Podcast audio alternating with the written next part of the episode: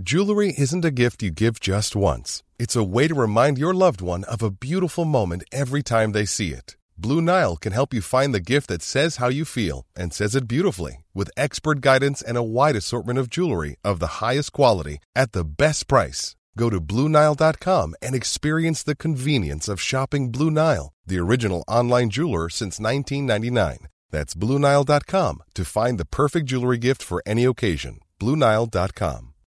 Since 2013, Bombas has donated over 100 million socks, underwear, and t shirts to those facing homelessness.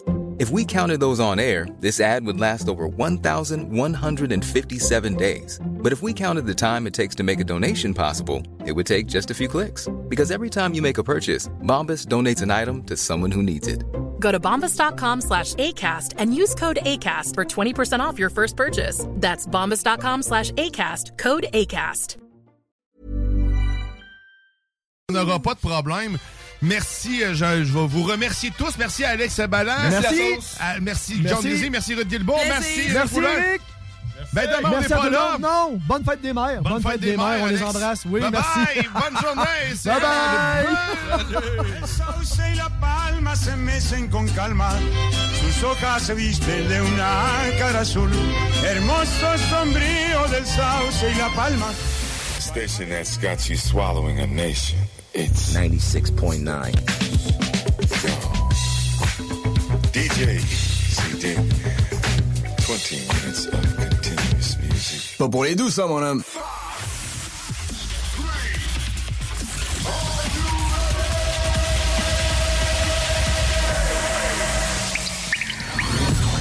La bulle immobilière. La bulle avec. Votre animateur. Jean-François Morin. Jeff, Morin. Courtier immobilier. Et son co-animateur. Kevin Filion. À chaque semaine, on reçoit des experts sur tout ce qui touche l'immobilier. Et on jase. Des questions. Des réponses. Pour tout ce que vous devez savoir. Dans l'univers immobilier. La bulle immobilière.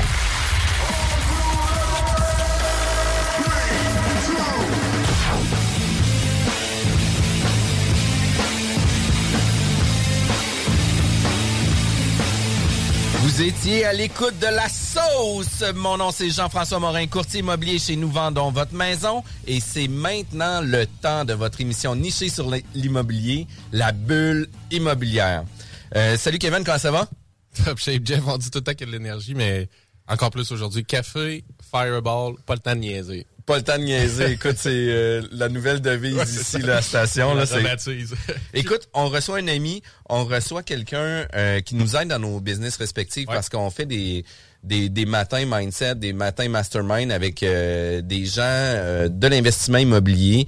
Euh, on vit euh, chacun différentes problématiques dans nos business, que ce soit de l'investissement immobilier, que ce soit du commercial, que ce soit peu importe la business, il y a une ligne commune d'environ 80 que on va vivre sensiblement toujours les mêmes problématiques. Puis le 20 c'est la, spécifici- la spécificité de la business qui va faire une bonne différence.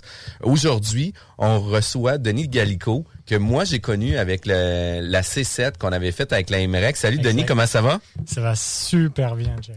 Good. vraiment- Je suis vraiment vraiment content. excité. Je suis vraiment content que tu sois là parce que, écoute, euh, t'as le surnom de Denis Goggins.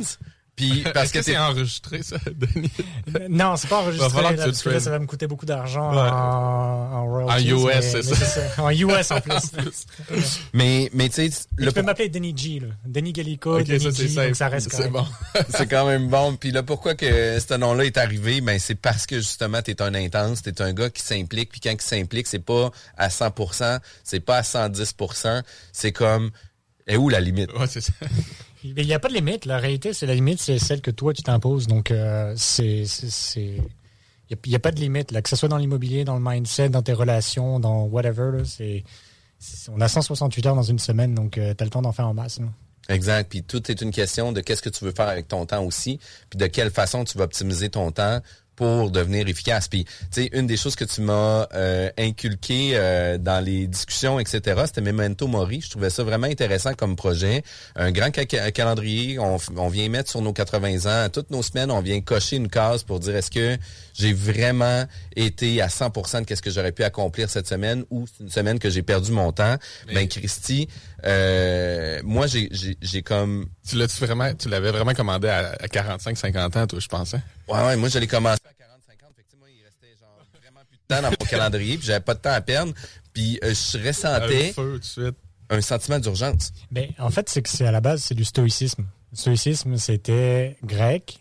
Puis après, les, les chrétiens l'ont utilisé beaucoup pour dire, bah, ben, f- fais des choses bien, sinon tu vas aller comme en enfer. Ouais. Mais la réalité, c'est que c'est ap- rappelle-toi que tu vas mourir. Rappelle-toi que tu vas mourir. Et puis la réalité, c'est que ça peut être 80 ans, ça peut être demain matin. Donc, mais le- la réalité, c'est que si tu fais pas ton, ton, ton check à chaque semaine, à savoir si tu as vraiment vécu ta semaine, et puis c'est pas forcément que tu as fait plein de choses, c'est est-ce que tu l'as vécu? Parce que cette semaine-là, tu la récupéreras jamais. Donc, euh, si la semaine prochaine, tu te fais écraser par un bus, ben oui, tu auras l'impression d'avoir vécu. Si, et puis c'est ça, c'est le reality check qu'il faut que tu fasses à à chaque semaine. Et puis effectivement, on en a parlé de Memento Mori. Puis, puis tu sais, pour vrai, euh, ça n'est un des outils, là, beaucoup de lecture, beaucoup de routines matinales, etc. Euh, tu es actionnaire propriétaire aussi de différentes entreprises, dont 5AM Capital, euh, IMO Alliance aussi. Euh, tu es un investisseur très actif à Montréal aussi. Euh, puis un des sujets qu'on voulait jaser avec toi, c'est le saut en immobilier. Parce que, tu sais, euh, j'aimerais ça que tu nous parles un peu de ton histoire, mais... Euh, l'immobilier est arrivé sur le tard, non nécessairement comme euh, ton core business planning, initial. ouais. C'était pas un planning. Puis un coup que tu es arrivé là-dedans, ben t'as embarqué, mais à 2000 là. Fait que tu sais, c'est c'est quoi le... Tassez-vous, tassez-vous tout le monde. Mais tu sais, la réalité, c'est que même pas forcément à 2000%. Au moment où j'ai fait le switch à dire je suis investisseur immobilier, là, j'ai été à 2000%. Mais acheter de l'immobilier, j'ai commencé à acheter de l'immobilier de façon tranquille, genre ouais. Ouais. ben relax. Là. Pourquoi? Ben, sais, si tu voulais en peut parler maintenant, mais c'est en gros, c'est que mes parents avaient fait quelque chose, euh, mais je suis vraiment pas issu d'une famille riche ou whatever. Euh, mes parents, je pense qu'ils ont arrêté l'école avant le secondaire. Tu sais, comme, genre, disons, 16, 18 ans. là. Ma mère a arrêté à 15 ans, 16 ans, mon père à 18. Euh, ils ont travaillé vraiment fort, ils ont inculqué vraiment le travail, le travail, le travail, le travail, comme quoi ça paye. Puis, euh, dans l'immobilier, euh, j'ai deux frères qui ont 9 et 11 ans de plus que moi. Puis, à chaque enfant qui est né, euh, ben, ils achetaient un, comme un studio étudiant, comme 200 pieds carrés, vraiment dans une ville, whatever. Puis eux, ce qu'ils faisaient, c'est qu'ils touchaient le cash flow pendant X années. Puis quand l'enfant de s'acheter sa maison, etc., ben, ils donnaient l'opportunité de vendre ce studio étudiant Oui. pour une mise de fonds. Puis tu sais, ça paraît pas grand chose là. Tu sais, quand sur un environnement de 25 ans, whatever, ça paraît pas grand chose, mais c'est tellement genre une, une aide, un transfert de finances intergénérationnelles. là. On dit toujours le qu'est-ce que vont me laisser mes parents, etc. Et tu veux transmettre de, Ouais. la, de, la, de la fortune, je te dirais, à travers les générations. Là. Ben ça, là, c'est tellement un coup de pouce dans ta vie. Là. Puis, mon Mais surtout de le faire de leur vivant. dans De leur vivant, de leur vivant. C'est là que ça, tu sais, ça t'a donné un. Mais parce qu'après, sinon, tu te fais signer par les impôts, l'héritage, les trucs, etc. Oui, puis ta vie est souvent est un peu plus établie ou est plus faite. Exact. Une fois que tes parents te quittent, là, dans l'ordre des choses qu'on souhaite. Là. Exact. Euh, ben, c'est plus forcément le cas maintenant, Ouais. mais, mais en gros, ce que. Et puis ça, moi, ça a gros- vraiment semé une graine dans, dans ma tête en me disant Attends une minute. Donc là, mon frère, qui a 9 et 11 ans, ben, les deux frères qui ont 9 et 11 ans de plus que moi, ils ont acheté leur condo, leur premier condo, leur maison, etc. Et puis après, tu roules ton équité. C'est souvent, tu as le premier step où tu achètes ton condo, puis après, tu vends ton condo un petit peu à profit, puis tu peux acheter ta maison un petit peu, etc. Et puis tu montes les échelons comme ça. Puis moi, j'avais immigré, ben, je, suis arrivé au Québec en 2013. Puis en 2016, quand j'ai eu ma résidence permanente, le lendemain, j'avais déposé une promesse d'achat sur un triplex. Puis je me rappelle encore ma mère qui me dit, je l'appelle, je fais, hey, on a, on a une promesse d'achat sur un triplex, etc. Elle me dit, mais là, Denis, tu peux pas commencer par une maison, puis ou un appartement, puis après acheter peut-être euh, quelque chose pour tes enfants, etc. Le même pattern. Mais moi, je, genre, je regardais, je me disais, mais là, tu sais, on a une opportunité en or au Canada que l'immobilier est vraiment pas cher. Puis on pourra en parler, euh, je pense, 50 fois, mais que au final, tu peux avoir deux locataires qui financent 70, 80, 100 peut-être de ton De hypothèque et tes charges, Ouais. puis vivent gratuitement. Tu sais, C'est pas besoin de faire des calculs scientifiques là-dedans. Là. C'est pas besoin d'avoir un doctorat en microélectronique pour, pour comprendre ça. là. Puis, puis c'est ça. Puis moi, ça m'a, au tout début, je m'étais dit, Mais du coup, j'achèterais un triplex pour chaque enfant à leur naissance, puis je pourrais leur léguer le triplex. Puis là, trouver la recette. C'est euh, ça. Puis ça, c'était, ça, c'était, euh, je me dis, ah, je vais faire un petit step de- au-dessus. là. Je vais faire euh, 3x par rapport à mes parents. Puis, euh, Fait que là, c'est t'as ça. acheté un triplex dernièrement vu que tu as eu un bébé, j'imagine. Non, Oh, ça s'en vient. C'est dans le projet. C'est ça. Dans le pipeline. Je, je construis un 12. Ouais, c'est ça. Mais- Toujours plus. Mais, mais- c'est vrai que c'est ici la, la façon de faire ou le réflexe des gens, c'est des sais, C'est de mettre ça dans les rayés pour les mettre- du moins pour la portion études, mais c'est aussi une autre façon de léguer, d'acheter de l'immobilier, de le Ben oui, laisser ben oui, ben vivre, de le laisser croître, de le laisser se payer, de le laisser rembourser le capital, puis d'avoir une grosse équité à, Puis, puis à on, donner. Là. on s'entend aussi là, que dans le contexte canadien, où ce qu'on prend des hypothèques sur 25 ans, qu'on achète ça à la naissance de nos enfants, euh, quand ils vont vouloir quitter le nid familial, ils vont être proches de 20 ans. L'équité de l'immeuble va être euh, quasi payée en totalité si c'est pas déjà Et fait. tu peux continuer à toucher les cash flows. Genre, tu peux toujours dire j'investis ma mise de fonds là-dedans, puis je récupère genre un 100, 200, 300 dollars de cash flow par mois. Puis ça peut toujours t'aider, toi. C'est c'est pas juste un investissement qui te tire dans les genoux dans ta croissance. Tu peux, Non, tu sais, en tant que parent, disons, tu peux quand même investir pour tes enfants. Par exemple, les REE, je, je suis vraiment pas, euh, j'ai vraiment pas de connaissances dans les REER, REE, etc. Ça, moi, non plus. Fait moi, moi, les aller. investissements sur 30 ans et plus, euh, j'ai de la difficulté. là. Mais ce que je veux dire, c'est que tu peux. Tu touches rien de ton ré. là. Tu mets de l'argent Ouais. à chaque année. Oui, OK, tu as des retours d'impôts, etc. Mais tu n'as pas, t'as pas de retour. Alors que là, tu pourrais mettre de l'argent une fois, récupérer des cash flows, puis t'en servir comme transfert intergénérationnel vers Ouais. ton enfant. Puis, oui, effectivement, tu vas payer de l'impôt, tu vas payer des trucs, mais la réalité, c'est que tu payes de l'impôt quand tu fais de l'argent. Donc, euh, Exact. les gens qui veulent pas payer d'impôt, c'est que faut pas d'argent. Ils vont pas d'argent. puis puis c'est souvent c'est souvent ça le point incroyable. puis puis tu sais à toutes les fois que tu parles à des des grands donateurs des grandes entreprises euh, sont toujours fiers de payer de l'impôt là, parce qu'ils font rouler l'économie ils puis ils savent l'impact qu'ils ont pas juste pour leur business à eux mais toutes les familles qui font vivre à l'intérieur de leur business ça c'est vraiment important aussi là parce que on, on a souvent la perspective de ramener ça toujours sur notre nombril mais quand on regarde le rayonnement qu'on peut avoir sur l'ensemble des personnes on a un impact positif sur 20 personnes impliquées à tous les jours dans nos business qui deviennent au-delà de ça du partenariat, mais deviennent aussi des amis. Ouais, Puis, la famille. La famille, puis ça devient très fort. On a un, un partenariat actuellement avec euh, le Maroc. Puis hier, on faisait un Zoom avec Nidal. Puis Nidal, elle fait partie de la famille. Là. Elle, elle veut venir ici au Québec avec nous. Elle veut venir travailler avec nous. C'est des, c'est des gens qui partagent les mêmes valeurs que nous. Puis il y a un océan qui nous sépare. Là. Ouais. Puis Crème, on, on réussit à partager ces, ces- cette vision puis cette implication-là aussi. Puis au niveau implication, mentionnons-le, tu es très impliqué dans le milieu de l'investissement immobilier. On a fait la même cohorte qu'on a, a parlé aussi avec la MREX. Tu es de plus en plus impliqué aussi avec la MREX. Euh, tu offres aussi des services de consultation pour de l'analyse d'opportunités. Euh, fait que tu es une personne qui est très cartésienne. Tu es une personne qui euh, qui mérite de faire partie de notre réseau, euh, ne serait-ce que pour avoir ton input sur différentes informations. Euh, mais arrive tes, compagnies d'entreprise, 5AM Capital, euh, Imo Alliance, euh, puis vous êtes très actifs. Tu disais tantôt que vous êtes en train de construire un 12 logements. Puis qu'est-ce qui a fait en sorte que euh, ces entreprises-là, tu as réussi à trouver ou à nicher ton entreprise dans le milieu d'aujourd'hui? Je, pense c'est une grosse partie de créativité. Puis, si tu partais un petit peu dans le background, j'ai monté plusieurs business, des business technologiques, des business euh, e-commerce, etc. Puis, j'ai toujours été assez bon dans l'opération. Dans l'opération, donc, faire des machines à saucisses, puis répéter euh, on and off, and off, and on, and on, and on, and on, and on, le même processus pour en faire beaucoup. Là.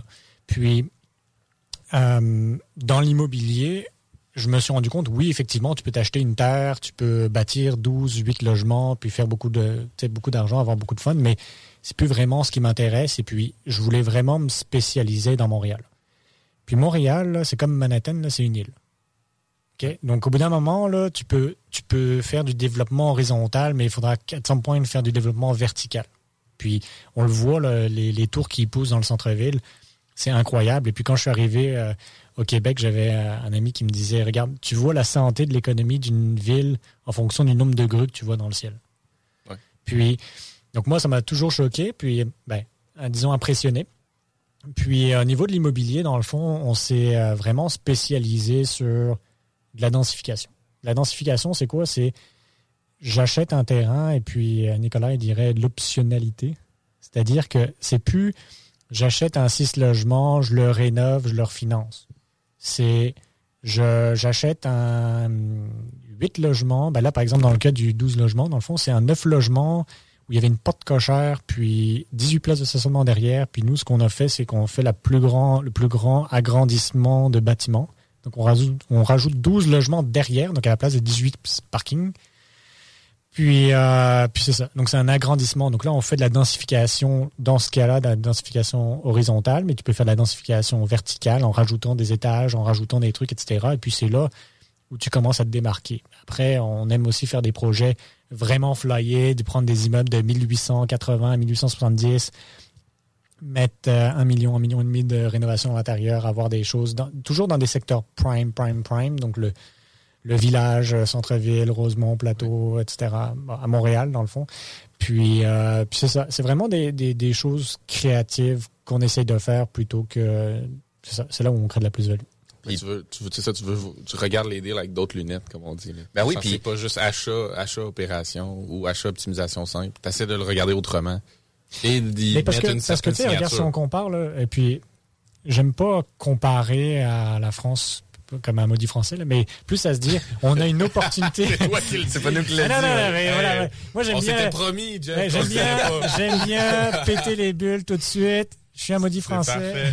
C'est réglé. Mais en gros, ce que je veux dire là-dedans, c'est qu'on a une opportunité au Québec, et je parle pas juste à Montréal, mais au Québec partout, là, au niveau de l'immobilier. Là. On, on voit que ça a énormément augmenté sur les dernières années, mais, mais il y a un on est encore, on est encore loin, là. On est on encore est... loin du potentiel avec la, posi la position sur la carte, l'économie, l'immigration, etc. Puis la situation politique aussi, là, on va le dire. Même si on n'est pas toujours fier des partis euh, politiques qui sont en place, reste que euh, la vision politique internationale du Canada est quand même bien placée, dans le sens qu'on n'a jamais, euh, on n'a jamais été d'un côté pour personne. Fait que comme ça, tu sais, on. Initiateur d'une guerre ou whatever. Mais... Ouais, on est aimé par tout le monde parce qu'on n'a pas pris position avec personne.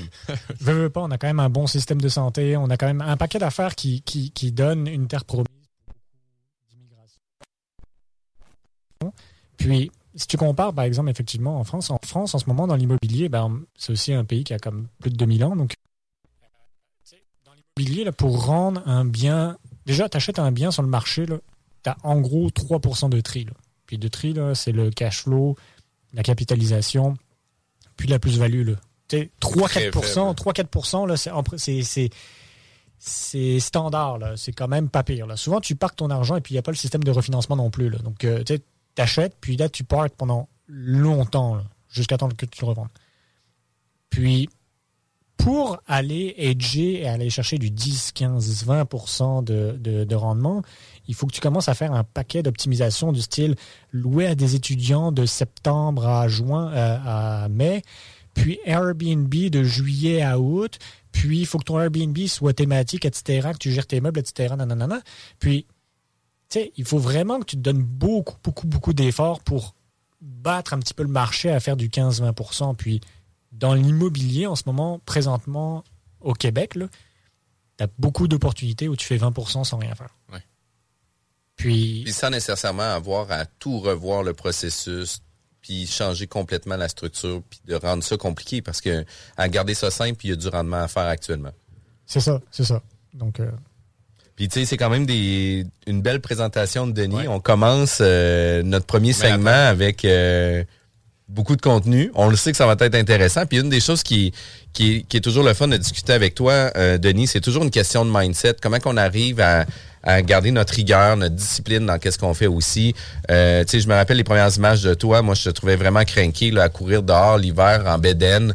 Euh, c'est sûr que Montréal, vous Il avez l'a genre... jamais fait en passant, c'est stagé euh, en studio. Oh, ouais, puis, Avec de la fausse neige. Puis, ouais, c'est ça. Puis à faire des push-ups dans la neige, etc. Puis sais, j'étais comme, wow, le gars, il est craqué à l'os, là. Puis, tu sais, je suis content de pouvoir te recevoir aujourd'hui avec Kevin.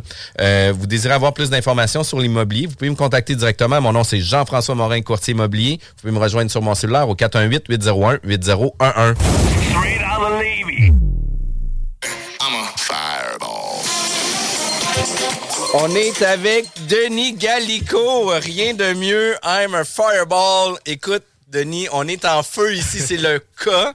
On veut parler de mindset. On veut parler de devenir all-in dans l'immobilier, puis tu le fais. Tu es, issu d'entreprises technologiques.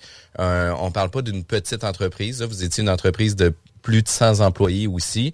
Euh, tu as pris certaines décisions en affaires aussi qui a fait en sorte que tu as décidé de devenir all-in dans l'investissement immobilier. Puis c'est quand même, pour moi, des, des commitments qui dépassent la réalité où ce que très peu de personnes sont prêtes à faire ces sacrifices-là pour aller là. Puis j'aimerais ça que tu puisses nous parler un peu de, de comment, tu de comment tu en es arrivé à faire ce constat-là, puis de vouloir faire ce move-là. Ben, dans le fond, c'est ça. Je suis arrivé en 2013 euh, au Québec, puis euh, monté pas mal de business en technologie, puis en e-commerce, etc. Puis, euh, grosse croissance, je te dirais, de 2013 jusqu'à 2019. Puis, on a fait plusieurs switches. On a fait du M&A, du, merge and acquisition, acheter d'autres sociétés, puis les rassembler, etc. Puis, j'étais aussi en charge, dans le fond, de, intégrer d'autres sociétés pour, pour la société mère. Puis, euh, ben, je pense comme tout le monde, il y a eu le COVID. Puis le COVID, c'est que ben, pendant, tu perds un petit peu, nous on était dans la technologie, mais technologie d'événements, euh, donc les shows, Festival d'été de Québec, etc. Donc on produisait la technologie pour tous ces gros, gros, gros shows. Puis c'est ça. Donc dans le fond, on avait ça, puis on avait aussi des installations permanentes comme les stations de ski, les parcs d'attractions, le Zoo de Granby, etc. Puis euh, c'est ça. Puis là, il y a la COVID qui frappe. Puis là, il faut que tu passes de 60, 70 à 20 employés. Puis là, as une. Parce que malheureusement, ben, c'est ça. Euh, il n'y a plus d'activité. Donc, euh, moi, il y a quelque chose qui. Bon, il y, a eu cette partie-là qui a fait comme beaucoup d'apprentissage dans le euh, downscale d'une société, qui est bénéfique pour beaucoup de choses. Puis, après, ben, je me posais. Il y a deux choses que je vais attaquer là-dessus, c'est la première chose, c'était de se dire quand ça a reparti, est-ce que je suis prêt à refaire le travail de 20 à 60?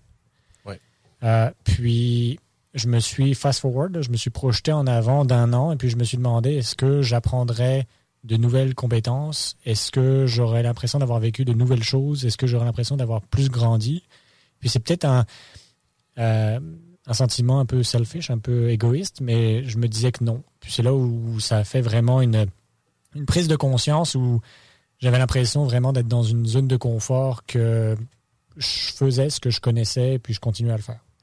Ou, comme tu nous disais après tu reprenais le même chemin que tu as déjà pris. Exact. Fait que, tu voyais pas de nouvelles choses. C'est exactement ça. Puis justement, quand il y a eu la grande partie où on a dû euh, sortir près de 40 employés, ben, euh, il y avait un employé, moi ça m'a sorti vraiment, euh, comme on parle de sortir de la zone de confort. C'est un employé qui a toujours voulu être, par exemple, product owner, donc euh, gestionnaire de produits, mais il n'avait pas forcément les compétences pour ça. Dans, dans notre structure, peut-être dans une autre société, il aurait eu les compétences pour le faire, mais pas dans notre structure à nous.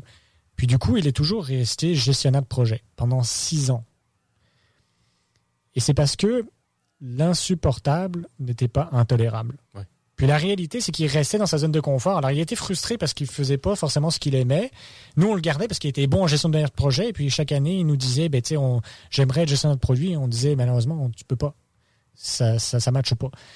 Puis, le fait qu'on l'ait sorti, lui, de sa zone de confort, ça lui a permis, deux mois après, de trouver un poste en gestionnaire de produit dans une société à un grand développement.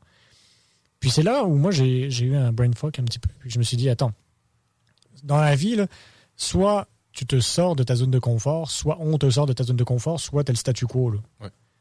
Et moi, je me suis dit, je veux pas qu'on me fasse sortir de ma zone de confort, je veux m'auto-sortir de ma zone de confort tout le temps. Puis la réalité, c'est qu'à chaque fois que tu, tu, sors de cette zone de confort, tu expandes, tu, tu, tu grandis dans le fond tes connaissances, tu grandis ton mindset, tu grandis tout ça. Puis depuis, je te dirais, bah, même pas depuis ce moment-là, ça fait un petit moment, là, il, y a, eu beaucoup d'étapes là-dedans au niveau du sport, etc. Mais depuis ce moment-là, je me sors constamment de ma zone de confort, tout le temps. Puis tu sais aussi, tu, tu mentionnais en pré-entrevue, euh, est-ce qu'on est le bon chef pour la prochaine étape de notre business? Parce que tu sais, on a une certaine zone de confort qu'on va avoir au fil du temps. On a une business de 20 à 60 employés. La prochaine étape, c'est de passer de 60 à 100 employés. Après ça, on passe à 200 employés. Puis après ça, on passe à 1000 employés. Mais tu sais, est-ce que c'est vraiment la croissance qu'on veut euh, refaire? Parce qu'au final, on fait juste reprendre les processus avec un plus grand volume, etc. Euh, puis de quelle façon?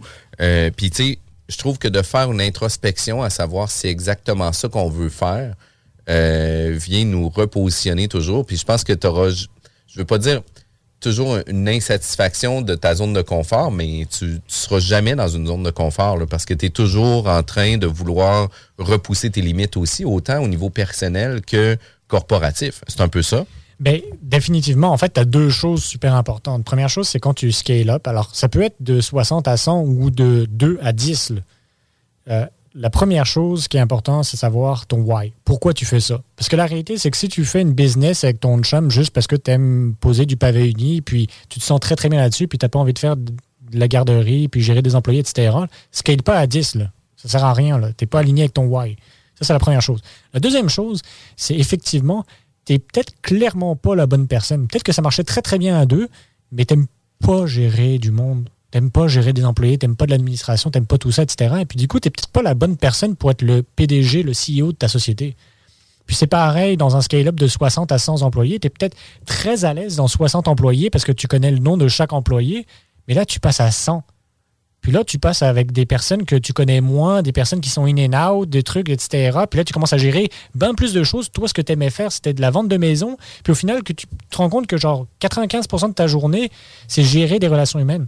Mais ce que tu aimais, c'était rencontrer les clients. Là, tu es complètement désaligné. Là. Engage un PDG, mais le président de ta, ta, société immobilière, que lui, il a l'habitude de vendre des maisons, puis continue à faire ça. Ça ne veut pas dire que tu n'es pas le owner de la business. C'est juste dire que tu n'es pas au, bon poste. Exact. Puis d'avoir la reconnaissance de pouvoir se dire à quel endroit qu'on est. Puis, tu sais, on, le vit tous dans nos croissances, sur les défis, etc. On a chacun des forces, chacun des faiblesses. Puis ça se peut que les obligations euh, se fassent naturelles parce qu'on est la seule personne. au début, on est une personne seule qui va avoir les, les, sept chapeaux de chacune des départements, la ressource humaine, la comptabilité, la vente de services, marketing. On va avoir le chapeau de tout ça. Puis plus que la business va grandir, plus qu'on va donner euh, des responsabilités à des personnes qui vont prendre en charge un département. Puis, tu sais, ça peut faire en sorte tout ce que nous, on était performants, justement, la relation client, de vendre les services, de croire à notre business, de faire en sorte de, de, de, de vendre le produit fini, de qu'est-ce qu'on va faire, va être notre sweet spot, notre X. C'est là qu'on va être. Puis par la suite, ben la business grossit, les responsabilités changent, puis les responsabilités demeurent importantes, autant au niveau de la gestion des ressources humaines, de la formation, euh, le recrutement. C'est toutes des choses qui sont importantes, mais ça se peut qu'on soit pas performant à ce niveau-là. Mais il faut être en mesure de pouvoir s'auto-analyser puis dire écoute, ça, c'est pas mes forces. Définitivement que c'est pas moi qui dois prendre ces responsabilités-là. Puis on doit avoir le champion mondial euh, de cette responsabilité-là pour le prendre en charge. Puis il faut être quand même humble il faut, être, il faut être humble et puis il faut aussi que tu sois bon. Là, parce que la réalité, c'est que si tu es mauvais, tu n'atterriras pas un bon. il faut que tu sois expert dans un domaine. Là. C'est pas, la réalité, c'est que si demain matin, tu vas engager le, le meilleur CFO, le meilleur gars de finance, là, mais que toi, tu es pourri et que tu Genre, il n'y a personne qui. Donc, il faut que tu sois très, très bon. les gens qui essayent d'être bons dans tout, là, ça marche pas. Il faut être très, très bon dans un domaine. Et quand tu seras très très bon dans un domaine, tu vas entourer d'autres personnes, un très très bon avocat, un très très bon fiscaliste, un très très bon bidule. Puis c'est ça, tu vas avoir de la valeur ajoutée. Ouais. juste pour rajouter sur le point aussi de, scaler quand tu passes à d'autres étapes, moi j'avais déjà eu une conférence, ça, me rappelle ça, mais plus tu grandis aussi, plus tu montes dans les échelons, tu gères des problèmes différents puis des gens à d'autres niveaux. Tu ça devient, tu gères des gestionnaires, donc tu gères peut-être moins de problématiques de terrain, d'opération puis de day-to-day, mais tu vas gérer des plus grosses problématiques où c'est plus dur à trancher, puis où tu as peut-être plus d'émotionnel à embarquer, du psychologique, puis là, tu as à gérer quelqu'un qui, lui, de son côté, gère 100 personnes. Fait qu'il vient te voir moins souvent parce qu'il est très autonome, mais la fois qu'il vient te voir, il a absolument besoin de ton, justement, ton, ton soft skills, tout ça. Fait que ça, c'est pas tout le monde qui est bon à cette étape-là, autant qu'à l'étape de scaler de 2 à 10, où là, tu fais juste dire, tu vas être là demain, tu prends tel pick-up, tu te déplaces là. Tu sais, là, c'est vraiment de l'opération à ce niveau-là. Puis, puis définitivement que de passer euh, dans des responsabilités opérationnelles, de montrer un travail, d'entraîner des gens, de former des gens à faire certaines tâches, certaines responsabilités est une chose. Puis plus que l'entreprise va croître, plus que les responsabilités vont devenir spécialisées ou raffinées aussi. Puis là, c'est important justement d'avoir les bonnes personnes en là, place. C'est parce de que la mobilisation. C'est plus, c'est plus comme de la prise en charge de gens. Il faut, faut qu'ils se sentent mobilisés par, ta, par ton énergie, ça, ta dynamique, ta vision. Tu as deux choses, effectivement. La première chose, c'est l'imputabilité. Là, tu commences à avoir une grosse imputabilité envers. Là, tu n'es plus juste que si je me plante, c'est moi qui fais faillite. Là. Si tu te plantes, tu as peut-être 20, 30, 50, 60 personnes qui dépendent de toi là-dessus. Donc, tu as une grosse imputabilité, puis on pourra en parler après par la suite pour au niveau du mindset. Mais la deuxième chose, c'est que. Ben, c'est, attends, Ouais, c'est ça. C'est, dans le fond, l'imputabilité, puis bon, j'ai, j'ai manqué le truc, mais. Mais, je- mais je la je responsabilité, puis tu sais, la responsabilité qu'on a aussi à transmettre tu sais, la bonne information, puis l'im- l'imputabilité vient aussi euh, nous impliquer, nous, à titre de, de, professionnels, pour dire, ben écoute, dans ton intervention que tu vas avoir à faire, ben là, il faut être délicat aussi dans notre façon de l'amener, puis d'être dans le fine-tuning. On n'est plus, on n'est plus dans le brut, là. On est vraiment dans le fine-tuning, puis c'est important d'avoir cette, cette vision-là. J'ai retrouvé ce que je voulais dire. Mais dans le fond, euh, la, la la- main. la deuxième chose, c'est la partie de- des relations humaines et puis la culture d'entreprise. Parce que la culture d'entreprise est très facilement véhiculée quand tu es 2 à 10 employés parce que Ouais. tu es tous les jours là pour la transmettre. Mais la réalité, c'est quand tu passes au-dessus de 20 employés, ben, d'avoir des ambassadeurs. Nous, on calculait beaucoup le ENPS, qui était le Employee Net Promoter Score. À quel point tes employés peuvent te promouvoir. Puis, la réalité, c'est que quand tu es 20 ou 30, la partie ressources humaines ou culture d'entreprise, c'est toujours un side job, toujours une, une- une tâche supplémentaire d'un gestionnaire. Mais il n'y a personne qui est imputable de, de enforcer, s'assurer que ça, c'est mis en place. Et puis, c'est pas standardisé. Puis nous, le moment où on a embauché une directrice de culture, ben, ça a changé totalement la game. Ta rétention est meilleure, ta culture d'entreprise est meilleure, les gens sont heureux, ils aiment travailler, il y a plus de performance, il y a plus tout ça. Mais la réalité, là, c'est que si tu veux demander à chaque tes- chacun de tes managers à être bon en ressources humaines, ben ça va pas être le cas. La réalité, c'est qu'ils vont faire un job correct, ils vont essayer de suivre quelques guidelines, etc., mais ils vont pas, ils vont pas être experts, ils vont pas être bons dans le domaine, ils vont juste être réguliers. Puis là, tu vas être dans la masse, puis tu vas être dans ton océan rouge et pas dans son- l'océan bleu. là. Puis, vas-y, vas-y. Justement, qu'est-ce qui t'a fait passer de, vers l'océan bleu de l'immobilier vers lequel tu es allé par après, justement, quand tu as, fait ce choix-là de dire OK, je laisse le côté technologique, je laisse le développement que je faisais avec mes associés. Tu sais, à part le reality check de- du COVID qu'on qu'on a à peu près tous vécu, là, mais ça a été quoi les Ben, ben, autres? ben, c'est ça, c'est qu'on a, on a produit, euh, on a fourni la technologie pour des millions, millions, millions de spectateurs euh, par jour, euh, partout dans le monde. Puis là, au bout d'un moment, là, tu fais beaucoup de, effectivement, d'opérations où tu crées des processus, puis il faut que ça soit toujours la même chose, etc. Puis là, tu te rends compte que, en fait, moi, ce que j'ai envie de faire, c'est des trucs fun. Dans le cas de l'immobilier, là, des trucs fun, des trucs, des landmarks, des, des, des, des pièces d'art. Puis c'est ça, après, que du coup, moi, j'ai vraiment choisi. Puis c'est là où j'ai été dans un océan bleu, c'est que toutes les propriétés que personne voulait, ah, 1870, hey, hey, la fondation, ça va être de la c'est- le- il n'y aura pas d'isolation, ça va être beaucoup de travaux, ça va être tout croche, whatever, etc. Puis la réalité, c'est que c'était meilleur, c'était mieux bâti en 1870 qu'en 1970 parce que eux, là, quand ils faisaient une fondation, c'était un tronc d'arbre, c'était 50 pieds, puis c'était un tronc. C'était pas euh, des boutures de genre 20, 20 pieds à chaque fois. ouais. Coupé. Mais anyway, mais ce que je veux dire là-dedans, c'est que tu arrives justement dans, en dehors de la masse. là. Soit tu vas, par exemple, prendre, euh, dès qu'il y a une propriété qui sort sur le marché, tu fais partie des 20 personnes qui sautent dessus, qui font des offres multiples, etc. Puis là, tu essaies de te battre sur des conditions, là, tu es dans l'océan rouge. Puis, ou alors, ce que tu fais, c'est que tu vas regarder toutes les expirées, là, par exemple. Ou les expirées, ou les propriétés qui sont mal aimées. Tu essaies de savoir pourquoi elles sont mal aimées. Puis là, tu essaies juste d'être un petit peu créatif, innovant, en disant qu'est-ce que je peux faire avec ça? Puis là, dans le terme de densification, ben là, moi, par exemple, moi, je vais regarder le zonage. Qu'est-ce que je peux faire avec ce zonage-là? Euh, imaginons, c'est du commercial, il y a tout qui est vacant. Pourquoi c'est vacant? Euh, puis là, tu te dis, OK, comment moi je peux ajouter de la, la plus-value?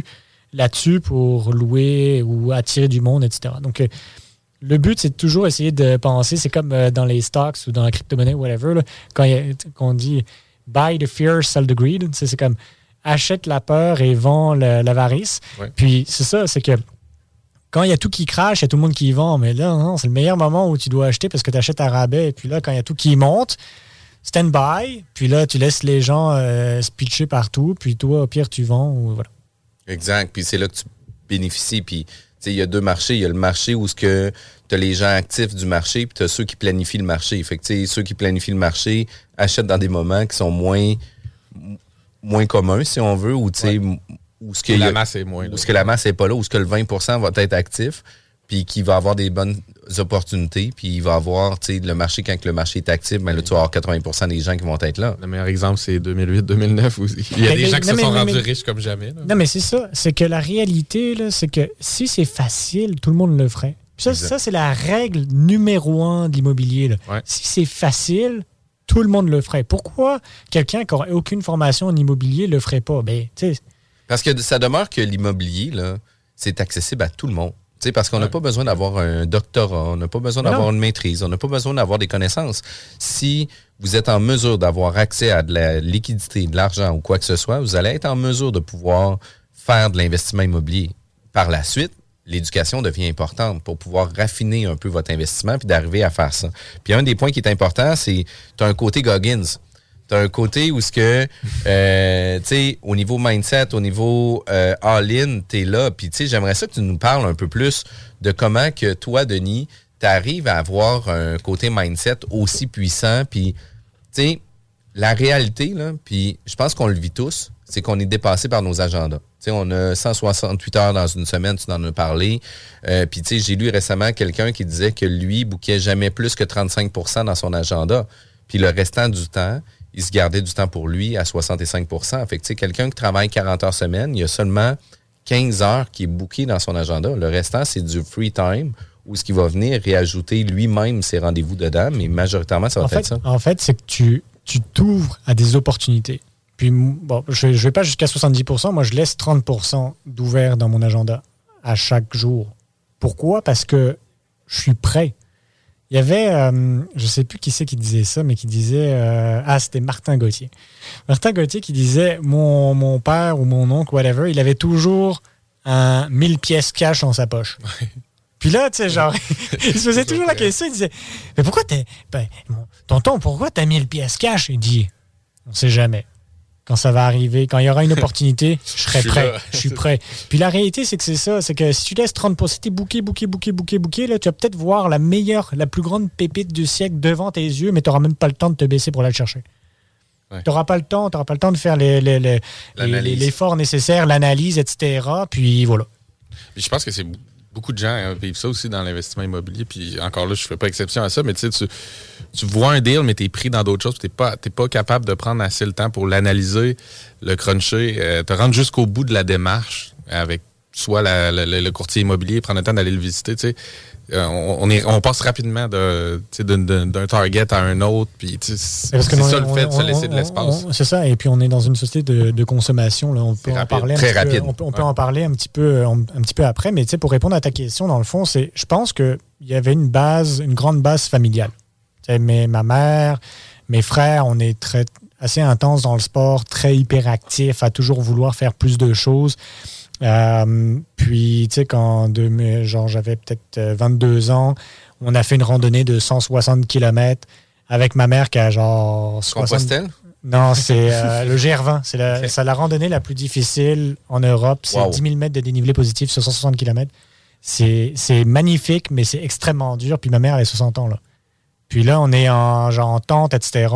Puis les derniers euh, sept jours, on avait dans le fond cette étape, puis on l'a fait en trois avec mon frère. Donc on se tire là. Tu sais, comme.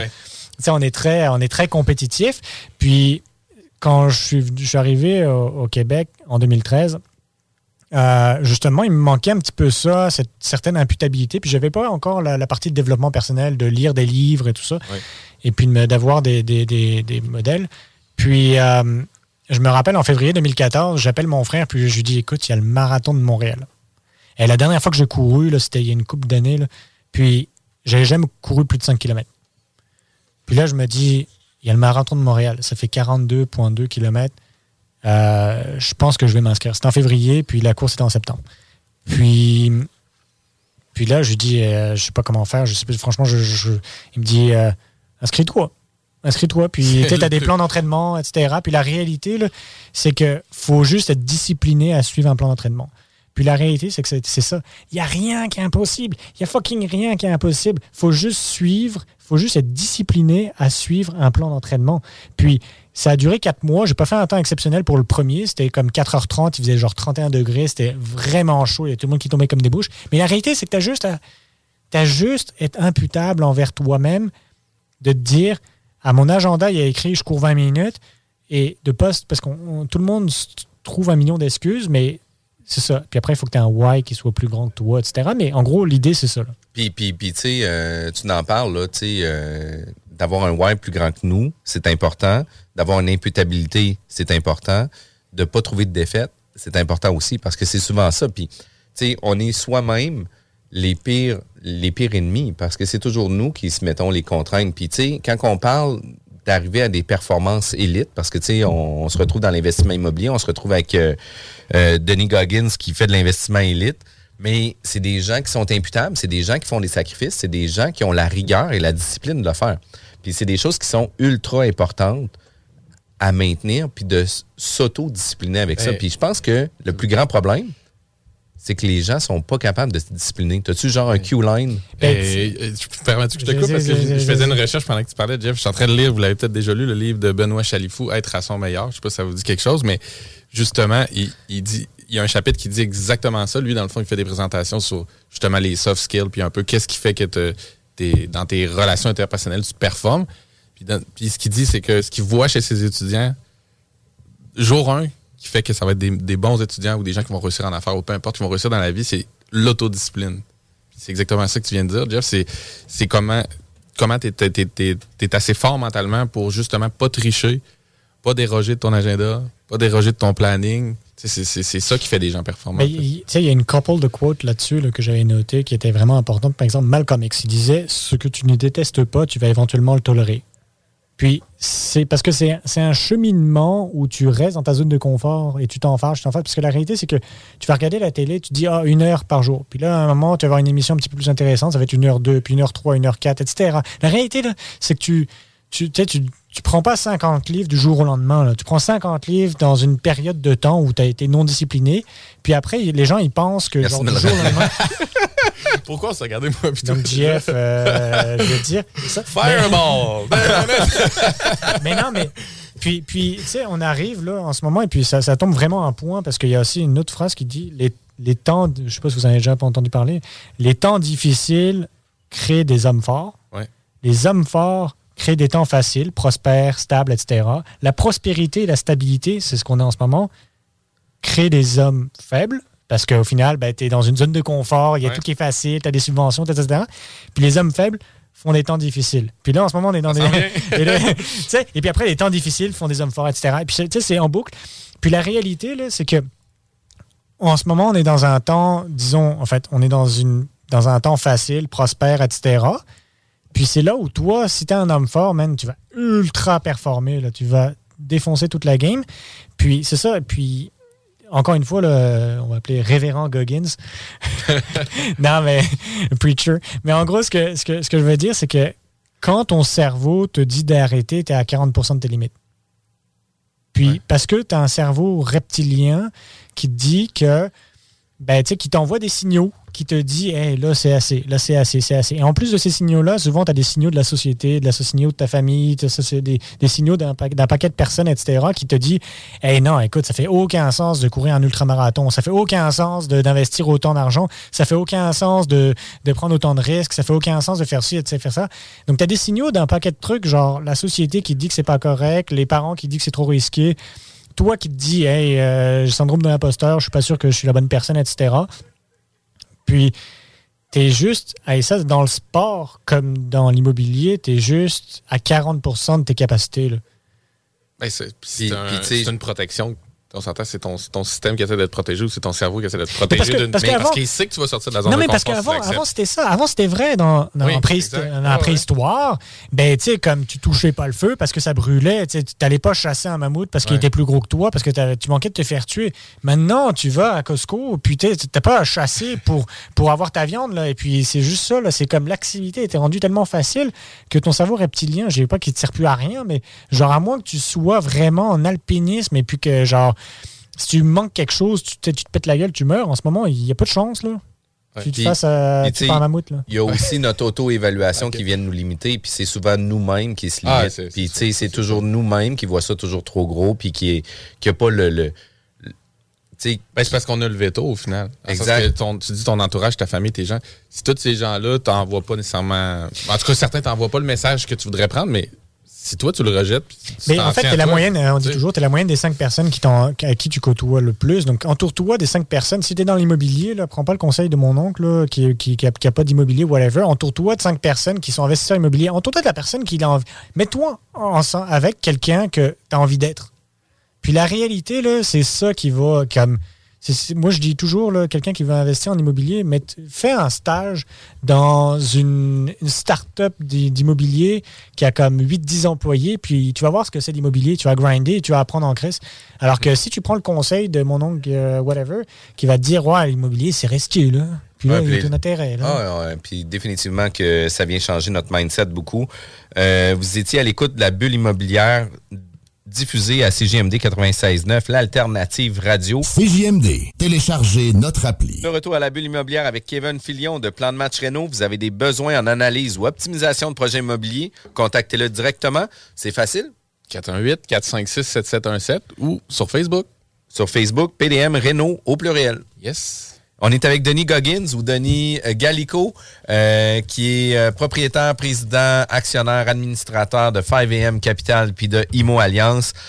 on parle de mindset, on parle de sort out of the box, de sortir de notre zone de confort. une des personnes que tu trouves vraiment inspirante, c'est beaucoup Luc, Poirier aussi. Puis, tu sais, j'aimerais ça que tu nous parles un peu de qu'est-ce que tu vas ressortir un peu de, de son contenu. Mais en fait, la réalité, c'est qu'il y a beaucoup de personnes qui cherchent des inspirations partout dans le monde. ils vont dire Ah, Oprah est vachement inspirante, whatever. genre. Mais la réalité, c'est qu'au Québec, il y a quand même un bassin d'entrepreneurs qui sont incroyables. Puis Luc Poirier, c'est quelqu'un, par exemple, qui est parti de rien, puis qui, avec sa créativité, avec son audace, avec son 10X, etc., avec son, son ambition, ben, qui, est, devenu multimillionnaire. OK? Puis là, on parle de financier, mais on parle aussi de choses qu'il fait. Il a bien du fun dans ce qu'il fait. Peut-être que je pense qu'il prend 4, 5, 6, 7 mois de vacances par année. Là, donc, euh, il a une vie qui est comme qui est peut-être enviable, disons. Là. Puis, en termes de créativité, puis ça, c'est pas moi qui l'invente, on l'a vu une couple de fois dans des masterminds, mais euh, dans, dans, ce livre, il l'explique très, très bien. Là. C'est quand, quand, justement, imaginons, là, pour ceux qui connaissent Montréal, ben, le fait d'acheter un bateau qui n'a pas de moteur, qui a la coque, elle est trouée, etc., puis le traîner de Trois-Rivières jusqu'au Vieux-Port de Montréal, là, déjà, tu, te dis, mais c'est pourquoi faire? Là, genre, ça sert à quoi? Puis là, tu te dis, c'est un, un, bateau, on t'a dit, qui, qui naviguerait jamais, là. Puis il y a beaucoup de personnes qui vont dire ben, un bateau qui navigue pas, ça sert à rien. Un avion qui vole pas, ça sert à rien. Une voiture qui, qui roule pas, ça sert à rien. Ben non. Puis chacun voit, soit tu en stratégie, soit tu en tragédie. Mais la réalité, c'est que là, tu es en mode stratégie. OK, je vais parker le bateau dans le vieux port de Montréal. Puis, crime, euh, si s'il si, si, navigue pas, ben, je vais le laisser là. Puis je vais en faire un spa, puis ça, je vais appeler ça le bota bota, puis euh, ça va être euh, millions de dollars de revenus par année. Puis that's it. Puis la réalité, c'est ça, c'est penser en dehors de, de, de, de, la boîte que tout le monde pense qu'il faut, qu'il faut être fait. Comme on dit, parle de l'océan bleu, l'océan rouge. Là, les gens ils pensent depuis le début que je suis un peu fou de parler l'océan rouge, il faut juste lire. C'est un livre hein, qui s'appelle. Euh, c'est un livre, donc euh, vous, pourrez, vous pourrez regarder ça. Mais en gros, ce que ça veut dire, c'est que c'est comme acheter euh, un grand terrain où il y a un trou béant dedans et puis on te dit qu'il n'y a jamais rien qui pourra faire. Puis là, tu te dis, tu sais, c'est comme Elon Musk, là aussi, c'est une grande, grande, grande inspiration là-dessus. Il n'y avait, il y avait aucun développement spatial qui avait été fait sur les 60 dernières années, 40 dernières années. Puis le gars, du jour au lendemain, il se dit, je vais starter trois business. Une business dans, dans les voitures électriques que personne ne faisait parce que c'était trop dur. Il n'y avait aucun manufacturier de voitures établi établi qui avait moins de 55 ans. Aucun. Puis le gars, en, en un an, un an, deux ans, trois ans, cinq ans, il va dire je vais devenir un, un, un manufacturier de, de chars multi, genre comme reconnu, là, disrupteur d'une business, etc. Pareil avec, euh, dans le fond, les, les- les- les- la conquête spatiale, etc.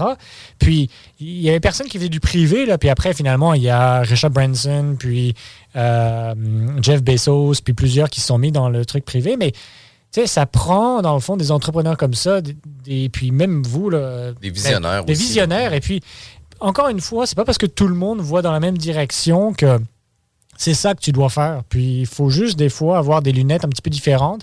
Puis ça, c'est dans tous vos projets. Là. Que ce soit immobilier, que ce soit personnel, que ce soit sportif, que ce soit whatever. Si tout le monde te dit c'est impossible, ben, tu sais, il y en a beaucoup qui pensaient que c'était impossible, qui savaient pas que c'était impossible et du coup, ils l'ont fait. Puis moi, c'est ça a été la, beaucoup de développement immobilier que c'était comme ça. là. Le premier, j'ai acheté un premier 9plex, puis derrière, il y avait 18 places de stationnement, puis je me disais, c'est sûr qu'on peut construire quelque chose là-dessus. là. Si j'avais su à quel point ça aurait été de la marge, je l'aurais jamais fait ce projet-là. Mais la, ré- la réalité, c'est que c'est un des projets les plus payants que j'ai fait parce que je savais pas à quel point ça allait être compliqué, je savais pas à quel point ça allait être difficile, je savais pas à quel point les autres personnes disaient que c'était impossible de le faire et que cette propriété-là était sur le marché depuis 250 jours. Puis on l'a acheté avec mon partenaire. Puis maintenant, on construit, comme on disait euh, au début de l'émission, un 12 logements, comme euh, le plus grand agrandissement en cours arrière. Et puis malgré que ça nous coûte 300 dollars du pied carré, 315 dollars du pied carré à construire en hard cost, ben on ressort toujours toute notre équité, puis on fait un coup de circuit là-dessus. là. Puis tu sais, c'est un peu la, la théorie d'LP que nous avait parlé la dernière fois, la théorie du thon. Euh, tu sais que le thon est tellement gros, il y a tellement des petites ailes que lui, il sait pas que ses petites ailes sont pas assez fortes pour euh, le supporter pour voler. Là. Mais tu sais, il est pas nécessairement toujours conscient de qu'est-ce qui se passe autour de lui. Fait que tu sais, lui, il dit écoute, j'ai besoin de me déplacer, fait que je vais voler jusqu'à là-bas. Puis tu sais, il disait, il- il, dit Ben- c'est une des raisons pourquoi que le thon vole. Puis dans ce que tu dis, moi, ce que je retiens, c'est l'audace. là. Parce qu'il y a des idées flyées, des affaires pétées. euh, y- plein de gens peuvent en avoir, mais peu de gens ont l'audace ou de, on capacité aussi. La, la, la, la, la- la peau, la peau assez solide, tu sais, que tu es capable de prendre des hits, tu es capable de, de, de- une résilience, dans le fond. là. Tu sais, Il y a beaucoup de gens qui, qui, qui s'arrêtent. à- tu donnes l'exemple des, des, des projets de Luc Poirier. et- il y en a bavé avec les villes, là, dans plusieurs de ces projets, avec les villes, municipalités, Mais oui, ministères, oui, mais ils puis- savaient pas au départ. Puis, mais- puis s'il y a une phrase que vous ne devez noter, ben, c'est encore une fois, c'est en anglais, mais ça s'appelle fail forward. Comme tombe en avant. Qu'est-ce Ouais. que ça veut dire tombe en avant C'est-à-dire, ou genre échoue en avant? En fait, la traduction, la meilleure traduction serait échoue en avant. Qu'est-ce que ça veut dire? C'est-à-dire que l'échec, c'est correct. Encore une fois, contrairement, by the way, là, contrairement à l'Europe où l'échec est très très mal vu, Ouais. euh, en, en Europe- en Amérique du Nord, c'est pas mal vu. Là. Tu sais, si tu as fait une faillite, tu sais, ça peut être correct. Là. Disons, tu as pris plus de risques, etc. Tu vas en apprendre beaucoup. Puis en Europe, c'est pas du tout le cas. hein. Tu fais une faillite, tu es un raté, puis là, tu seras toujours un raté. Puis- Ouais. mais ici, tu as au moins la, la culture de- de- de- d'environnement qui est bonne. Mais qu'est-ce que ça veut dire? Fail forward, c'est dire que c'est la résilience. là. C'est-à-dire que c'est correct d'échouer. Si tu as appris dans le processus d'échouer, si bien sûr, tu euh, moi c'était pareil avec les employés. là. Si tu fais une fois une erreur, c'est correct, si tu as appris. Si tu fais deux, trois fois la même erreur, là, c'est que tu n'as rien compris. Et puis là, je vais te licencier. Mais tu sais, mais tu sais, c'est ça. C'est fail forward. Et puis la résilience, c'est dans le sport, dans l'immobilier, dans un paquet d'affaires. Tu peux avoir un mauvais coup, puis finalement, tu laisses 100 000, 200 000. Mais là, ça va être tatoué là, sur le bras, là, ton erreur. là. Puis tu vas t'en rappeler à tous les jours. là. Puis, puis une journée euh, mindset là, que Denis peut donner des conseils à des gens pour changer nos euh, de changer de nos zones de confort, de sortir de nos zones de confort. Ça ressemble à quoi une journée type de Denis? Est-ce que Denis se réveille à 4h15 le matin et dit Parfait, aujourd'hui, je suis le meilleur Denis que j'étais hier. Aujourd'hui, on fonce encore pour un nouveau projet. C'est comment que ça se passe pour toi? Ouais, ben c'est ça. Mais tu encore une fois, ça dépend de chacun. De chacun c'est un processus qui, qui, dure un petit moment, mais souvent, c'est ça que je fais. Je me lève à 4h15, 4h30, puis là, souvent, je bois deux verres d'eau. Euh, je vais faire, euh, je pas, là, 100, 150 push-ups, puis après, je vais faire quelques abdos, puis après, là, j'ai un mastermind de 5 à 6, puis après 6, souvent, je vais courir une couple 10, 15, 20 km, whatever, parce que je m'entraîne pour des ultramarathons. Puis après, je prends une douche froide, 5-6 degrés max. Puis, là, après, là, le- là, le reste des gens se lèvent. c'est ça. Là, là, là, toi, là, il est rendu 6 heures, disons 7 heures. Là. là, je suis primé. Là. là, je suis primé. Puis la réalité, c'est qu'à 7 heures, il y a encore beaucoup de personnes qui sont pas là. là. Puis là, tu as du temps où il n'y a personne qui t'appelle parce qu'il y a une conscience que personne doit t'appeler avant 8h30, 9h. Donc là, tu as même, même les gens qui se lèvent à 5h et qui n'ont pas forcément le, le- le- le- le- la discipline sportive, là, de 5 à 7, là, ça va être le moment là, où les gens ils disent Ah, je peux pas, j'ai les enfants, j'ai le bidule, machin chouette, j'ai une petite fille de 4 mois, là, puis je lui donne le biberon pareil, là, puis c'est correct. Là. Puis, sais, c'est le moment où tu es créatif, là, où tu es, transformationnel le matin. là. C'est là, là t'as, puis t'as un million, là, t'as Joey Dispenza, Joe Dispenza, t'as un paquet d'affaires que vous pouvez regarder sur Internet, là, où, qui te dit tout que tes ondes, ton, ton cerveau, etc., ils fonctionnent mieux le matin, puis que t'es plus créatif, que tu peux canner plus de choses. Mais c'est aussi parce que t'as moins Distraction. là. T'as moins de, moins de distractions. Les gens qui me disent qu'ils n'ont pas le temps, là, check juste ton téléphone, là, si t'as un, un iPhone, là, tu peux regarder combien de temps tu passes sur chacune des applications. là. Puis là, tu vas avoir un reality check vraiment fucked up quand tu vas regarder ton Facebook ou ton Instagram ou whatever, là, le temps que tu passes là-dedans. là. Et plusieurs chicanes de, de couple aussi. tu sais, à moins que tu sois un directeur marketing là, et puis que c'est ton outil, et puis encore une fois, si tu un directeur marketing, tu devrais pas passer autant de temps à faire ça. là. Mais des gens qui scrollent pour scroller, là, hey, tu scrolles longtemps, là, et puis tout le temps que les gens qui disent Hey, j'ai pas le temps de faire ça, là. Hey, wake up, là, genre, pour vrai. Genre, check ton téléphone, regarde le temps que tu passes à rien foutre, puis genre, tu maximises ce temps-là, ou alors fais un principe d'intégration. Fais une tâche qui sert à rien, par exemple, whatever, du ménage, de la cuisine, etc., par emmener le chien, en même temps que tu fais une tâche qui est importante. Donc, une tâche qui ne sert à rien psychologiquement, ou même euh, courir, tu sais, genre, euh, tu fais, ou du sport, whatever, c'est psychologiquement, c'est pas, à part euh, retenir le nombre de répétitions que tu fais, c'est pas, pas demandant.